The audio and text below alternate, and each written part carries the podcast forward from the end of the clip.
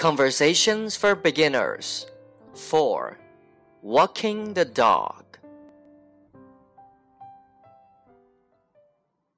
Where are you going?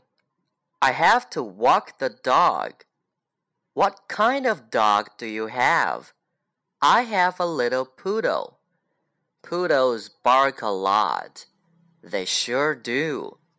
They bark at everything. They never shut up. Why did you get a poodle? It's my mom's dog. So she likes poodles. She says they are good watchdogs.